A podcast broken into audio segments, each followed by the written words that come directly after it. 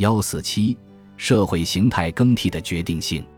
社会发展是在人的有意识、有目的的活动中实现的，在这个意义上，社会发展具有自为性。但是，社会形态的更替又是一个不以任何人的意志为转移的过程。社会发展的自为性并不能否定社会发展的客观性。社会发展的自为性和客观性的关系，并非如同冰炭难以相容，相反。二者是同一过程的两个方面。恩格斯指出，历史是这样创造的：最终的结果总是从许多单个的意志的相互冲突中产生出来的，而其中每一个意志，又是由于许多特殊的生活条件才成为它所成为的那样。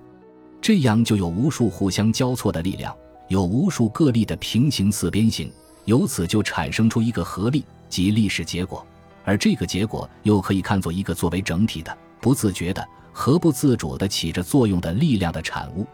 因为任何一个人的愿望都会受到任何另一个人的妨碍，而最后出现的结果就是谁都没有希望过的事物。所以，到目前为止的历史总是像一种自然过程一样的进行，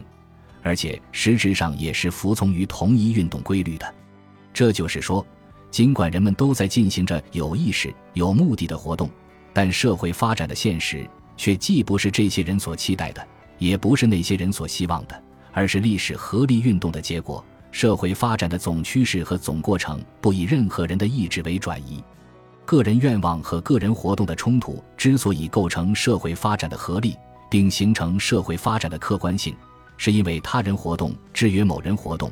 他人活动就是制约某人活动的客观条件，前人活动制约后人活动。前人活动就是制约后人活动的客观条件，他人活动对某人活动的制约，就是集体所创造的生产力与生产关系对个人活动的制约；前人活动对后人活动的制约，就是前人创造的生产力与生产关系对后人活动及其关系的制约。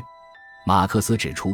历史的每一阶段都遇到一定的物质结果、一定的生产力总和，人对自然以及个人之间历史的形成的关系。都遇到前一代传给后一代的大量生产力、资金和环境。尽管一方面这些生产力、资金和环境为新的一代所改变，但另一方面，他们也预先规定新的一代本身的生活条件，使它得到一定的发展和具有特殊的性质。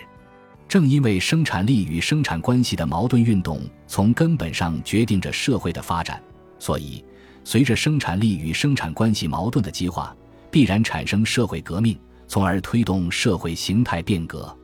马克思在《政治经济学批判序言》中关于社会形态更替的根源和进程的经典论述，深刻地揭示了社会发展的自然历史过程。社会的物质生产力发展到一定阶段，便同他们一直在其中运动的现存生产关系或财产关系，这只是生产关系的法律用语，发生矛盾。于是，这些关系便由生产力的发展形式变成生产力的桎梏。那时，社会革命的时代就到来了。随着经济基础的变更，全部庞大的上层建筑也或慢或快地发生变革。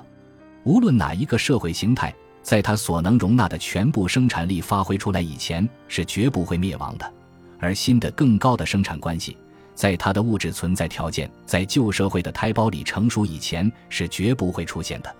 所以人类始终只提出自己能够解决的任务，因为只要仔细考察就可以发现，任务本身只有在解决它的物质条件已经存在或者至少是在生成过程中的时候才会产生。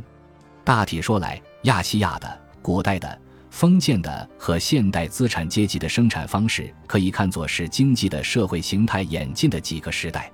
资产阶级的生产关系是社会生产过程的最后一个对抗形式。这里所说的对抗，不是指个人的对抗，而是指从个人的社会生活条件中生长出来的对抗。但是在资产阶级社会的胎胞里发展的生产力，同时又创造着解决这种对抗的物质条件。